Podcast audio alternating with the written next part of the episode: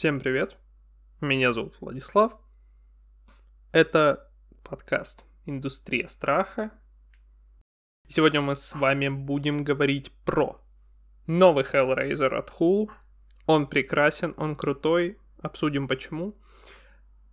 Следующее. А, новый стриминговый фильм от Paramount который называется Significant Data.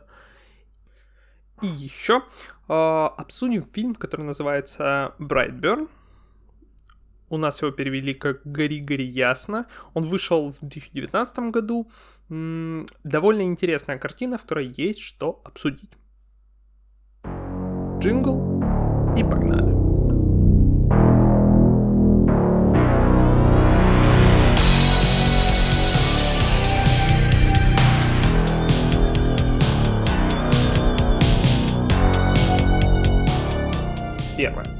Давайте начнем с Гори-Гори Ясно. Он у нас такой не флагман сегодняшнего выпуска, это просто фильм, про который я хотел немного совсем рассказать. Вдруг вы его пропустили, а вы точно его пропустили. У нас реклама была никудышная в стране.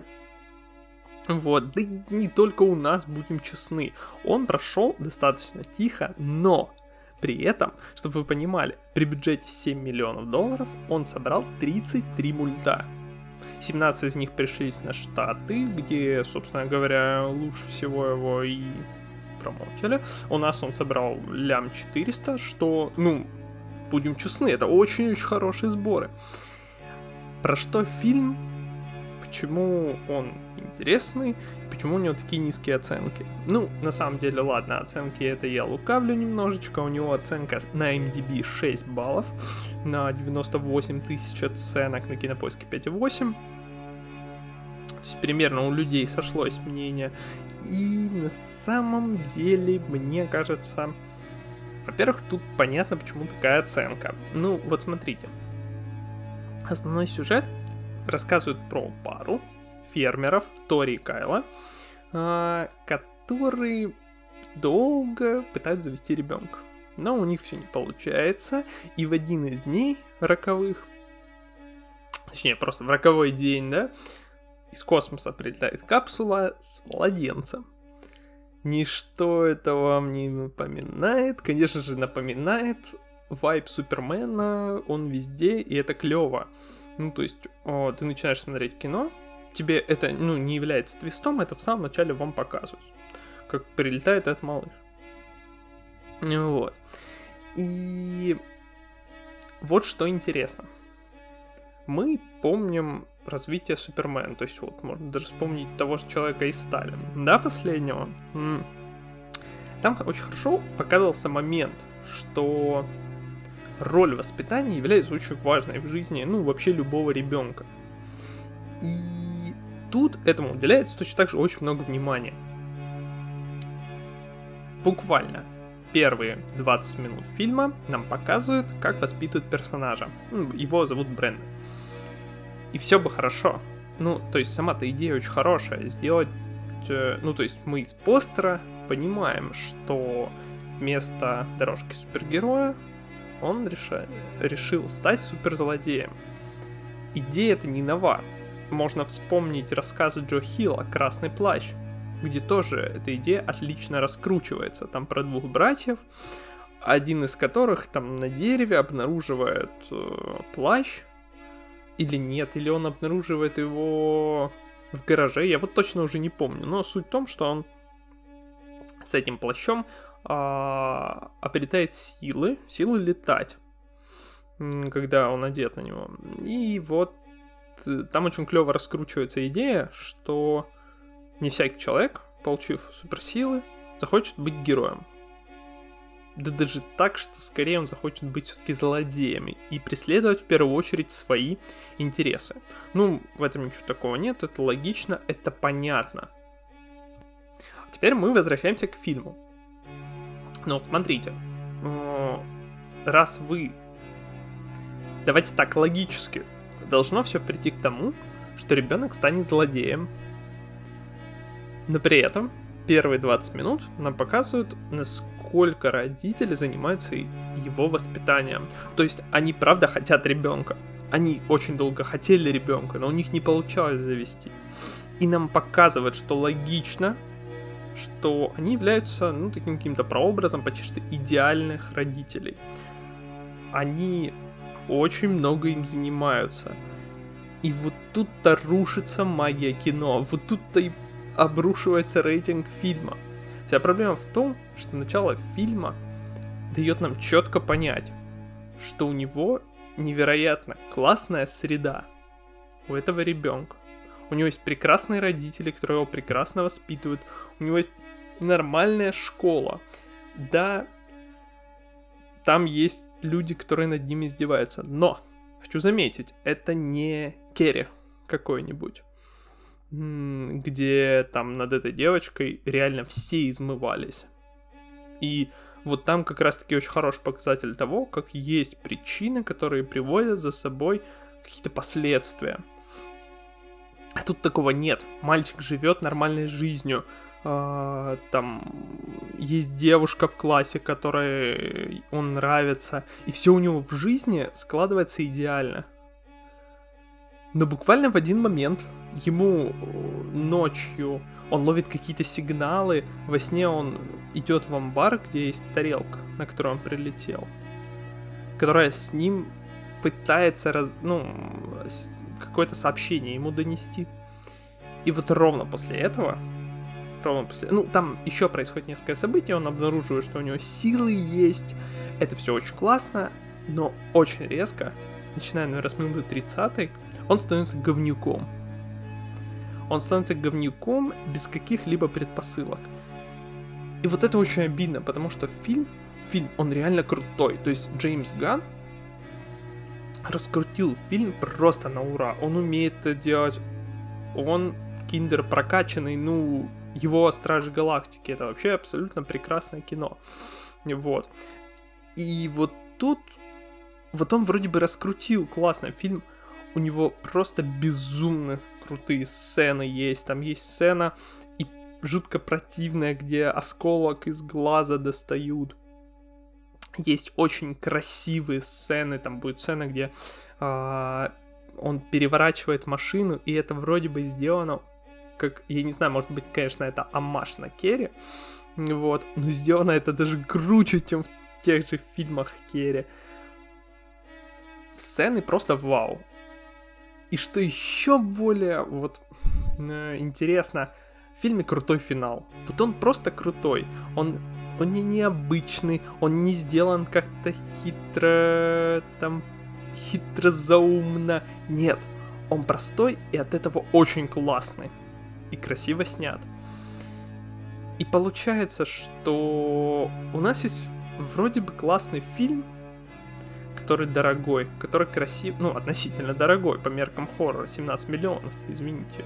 Это, ну, ого-го. Ой, прошу прощения, 7 миллионов. 7 миллионов это ого-го. Вот. И... Ну, как бы, как так получилось, что при том, что у них все хорошо, они испоганили саму суть фильма. То есть у нас происходит диссонанс как так получилось, что идеально воспитанный ребенок в идеальной обстановке становится говнюком? Непонятно. И вот это рушит у тебя все впечатление от фильма. Я половину фильма, вместо того, чтобы наслаждаться спецэффектами, наслаждаться классной картинкой, я сидел и думал, а почему? А почему он делает то, что делает? Вопросов мало, ответов мало. Я знаю в чем может крыться проблема? Смотрите, у нас есть режиссер Дэвид Яровески. Или, я не знаю, извините, если неправильно сказал. У нас есть сценаристы Брайан Ган и Марк Ган. Ну, то есть вы понимаете, Ганны. А продюсер Джеймс Ганн. Короче, я не знаю, у них нет опыта вообще у этих сценаристов. У этого режиссера толком нет опыта. И вот это сыграло злую шутку, что Джеймс Ган просто не смог вытянуть это кино из-за плохого сценария. Ну, как бы, я не знаю других причин, как так получилось. Мне кажется, если бы тут все докрутили, тут можно было сделать большую крутую франшизу. На самом деле, может, она и будет, потому что он вышел все-таки в 2019, там сейчас 2022, плюс пандемия. Возможно, будет продолжение. Но я надеюсь уже с другим режиссером и сценарием. На этом я закончу. Если хотите посмотреть, очень советую. Он на кинопоиске есть в оригинале с субтитрами. Советую смотреть именно так, потому что есть много крутых сцен, где либо шепчут, либо говорят с какими-то эффектами. И это надо слушать в оригинале. Это очень круто. Короче, советую. Погнали дальше. Следующий фильм, который я настоятельно рекомендую посмотреть. Это новинка, она вот буквально недавно вышла на Paramount+. Сами знаете, где ее можно найти и посмотреть. Называется Significant Other. Ребята, это просто разрыв всего. Я давно не видел такого клевого фантастического фильма. Вот шутки шутками, но я не видел таких фильмов уже давно. Давайте так, я сразу скажу. Если вы смотрели Кловерфилд, 10 или 8, я уже не помню, как он точно называется, но отличное кино. А, если вы его смотрели, и он вам, скорее всего, он вам понравился. Ну, come on, ребят, это классное кино. А, так вот, вот этот фильм, это Кловерфилд. Но, но, если там твисты раскручивались ближе к концу, то тут твисты — это середина фильма, и они раскручивают его просто до невероятного темпа. И что еще более важно, фильм крутой и без твистов. Как вам такое? Ну, насчет крутой, без твистов, это я просто могу предположить. Никто не знает, что бы было, если бы он был другой, но, но, смотрите, сюжет у нас такой, у нас есть молодая пара, которая приезжает в лес на определенную тропу, которую персонаж из этой пары, а, его играет Джейк Лейси, паренек, а, отличный, кстати, актер. он много раз уже проходил эту тропу, и он решает пройти еще раз ее со своей девушкой для того, чтобы сделать ей предложение. На красивом пейзаже, все как надо. А, у девушки же есть определенные проблемы со здоровьем. И в первую очередь они связаны с ее психологическим здоровьем. Какие конкретно я не буду говорить, все-таки это спойлер. Лучше увидите сами. Вот. И вот смотрите, а, тут у нас есть интрига. Нам в самом начале фильма показывают, что какая-то неведомая хрень, ну, НЛО, прилетела в этот лес куда они едут. То есть мы изначально понимаем, что что-то тут не так. Они едут в какое-то не такое место, не такое обычное место. И вот тут начинается интересное. Когда начинается их поход, девушка постоянно оборачивается, слышит какие-то вещи, что их кто-то преследует или вот что-то подобное. А, Потом в какой-то момент девушка обнаружит пещеру, в которой что-то есть. И это что-то перевернет вообще все повествование. Причем там очень круто сделано, что вам довольно долго не говорят, а что же она там увидела такое. Это тоже играет на руку фильму. Я вот даже не знаю, как тут аккуратно еще обойти. Я, наверное, сделаю дополнение к этому подкасту, вот, в котором я со спойлерами очень плотно пройдусь по этому фильму, потому что, ну, он просто охренительный. Ну вот, блин, он охрененный. Его хочется обсудить как надо. Ну, давайте так я скажу. Основная тема фильма — это проработка проблем. Проблем, которые преследуют человека с самого детства — и не дают ему нормально жить, как физически, так и психологически. И насколько это сильно влияет. И представьте, что вот эта тема завернута в фантастику, причем не какую-то нудную херню, а в экшоновую, красиво сделанную и хитро поданную фантастику. Что еще больше меня удивило, так это то, что режиссер, сценарист, продюсер Дэн Берг ну, это основная личность, которая занималась этим фильмом, у него, в общем-то, не то чтобы какой-то клевый бэкграунд. Он не то чтобы работал хоть над одним там триллером, фантастикой или хоррором. Он больше по драмам, по сериалам. И тут он выдает такое. Вот это достойно прям вот почтения. Короче, ребят, significant, significant извините, Ада, вторая половинка. См- бегом смотреть, и после этого, я думаю, я выпущу доп. выпуск почти сразу. Вот, и он будет там небольшой, просто обсудить плотненько вторую половинку. М да. Ну и мы переходим к следующему фильму. Так, следующий фильм Hellraiser.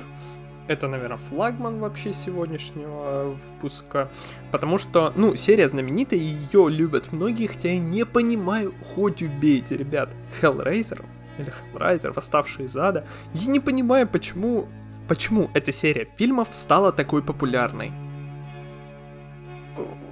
У нас есть синобиты. Это супер клевые монстры. Они изучают чувства, эмоции, ощущения во всей вселенной, выглядят очень круто, очень мрачно. Показываем их 10 финальных минут фильма. Вау! Хоррор невероятный.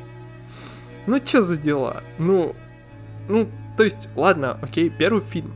Он был реально необычным. Он вышел в каком-то, наверное, что-нибудь типа 80-е годы. Я точно не помню. А нет, я вру вам. Я вру. 87 год, ну конечно. Это 78-й, 87-й, здорово. Прекрасные года для хорроров. Э, не суть. Идея моя в чем? Для 87 года такая фича, что у нас есть как бы монстры, но они появляются под самый конец. И вообще они как бы не монстры, а высшие создания. Она интересна. И она прикольна. Как потом вышло 10 частей, я не понимаю просто, я не понимаю. Бог с ними, окей, кто-то это смотрит, все хорошо. Но Hulu решила выпустить свою версию перезапуска «Восставшие из ада». И вот тут я вам вот что хочу сказать. Я посмотрел сразу на релизе. Это лучшие «Восставшие из ада», которые я вообще смотрел. Первую часть я смотрел довольно давно, поэтому я перед релизом этой части решил пересмотреть. Не все, само собой, но первую трилогию. Что я могу сказать? В первой трилогии фильмы классные, и сейчас они до сих пор смотрятся хорошо. Ну, блин, вот так получилось. Хотя, опять же, я не ценитель вообще этой истории с синобитами. Ну, вообще не ценитель. Но новые восставшие из ада, они вот как будто сделаны прям для меня. Они как будто вот поработали над всеми ошибками, которые как мне кажется, были ошибками в первых частях. И сделали офигенный, офигенный фильм ужасов. Ну, смотрите. Первое. Синобиты тут есть, наверное, в больше половине фильма. Это круто, потому что сами-то синобиты, они очень прикольные, они колоритные, они каждый со своей историей, и мне хочется их побольше увидеть. Хочется побольше времени наслаждаться этими монстрами. Спасибо большое, Дэвид Брукнер. Спасибо, что ты, наконец-таки, все это сделал. Спасибо большое, Клайв Баркер. Вообще, нужно отдать должное Брукнеру как режиссеру, потому что у него уже есть опыт. Ну, пускай он там спорный, зло там тоже это очень такая шаткая штука, а Криппи Шоу, ну, они классные, ладно. А, он умеет делать хорроры. Как бы что кто ни говорил, у него есть очень хороший опыт, он занимается только хоррорами, и он их делает хорошо. Так вот, тут он прям применил все свои навыки, и он как будто сделал фильм для меня. Первое, я уже сказал, синобиты, у нас много времени на экране. Второе, синобиты тут и синобиты в старых фильмах. Это абсолютно разные создания, потому что причем под старыми я даже подразумеваю последнюю десятую вроде или девятую часть, которая была вообще супер дерьмовой и супер дешевой. Синобит тут это не какие-то монстры из ада, это не какие-то там, а, я не знаю, злодеи. Нет. Синобиты. Тут это верховные высшие создания. То есть ты смотришь на них, они тут вылизаны, они стерильно выглядят. Они выглядят очень вот как что-то что-то такое недосягаемое человеку, что-то невероятное. Это круто. Именно вот такой вайб ты хочешь видеть от созданий, которые изучают всю вселенную в поисках новых ощущений, а не каких-то демонов из ада, которые просто пришли убивать. Ну вот именно у них создается нужная вайб. Это круто. Третье. Мы имеем интересных персонажей, за которыми интересно наблюдать. То есть тут у нас не какая-то супер вымученная история там любви или поиска ощущений нет нифига. Мы имеем приземленную историю, там, девушки, которая... О, ну да, девушки, которая живет у своего брата, она там от наркотиков только-только избавляется, у нее денег нет, она ввязывается в авантюру, которая потом идет боком, но это понятные персонажи, это интересная история, она простая, то есть очень важно, тут в хорроре нам подается сюжет такой, довольно возвышенный, да, это узнать новые ощущения, непостижимые человеку. Но при этом история простая. И вот это очень важно, очень классно синергирует. Я рад вообще, что Хулу сейчас много за что берется, потому что у них какая-то рука прям, блин, набитая.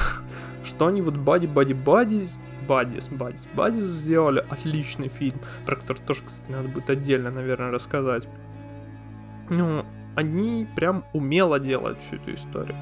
Мне понравилось, они большие молодцы.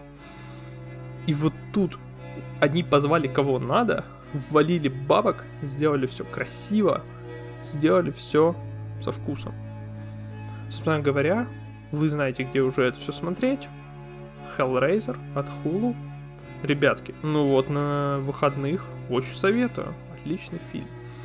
И на этом я, наверное, буду заканчивать. Пойду да запишу сейчас мини-спешл, в котором со спойлерами совсем пройдемся по Significant Other. Я не буду, ну, никуда... Ну, я выложу, короче, в открытый доступ точно так же, как и все остальные подкасты.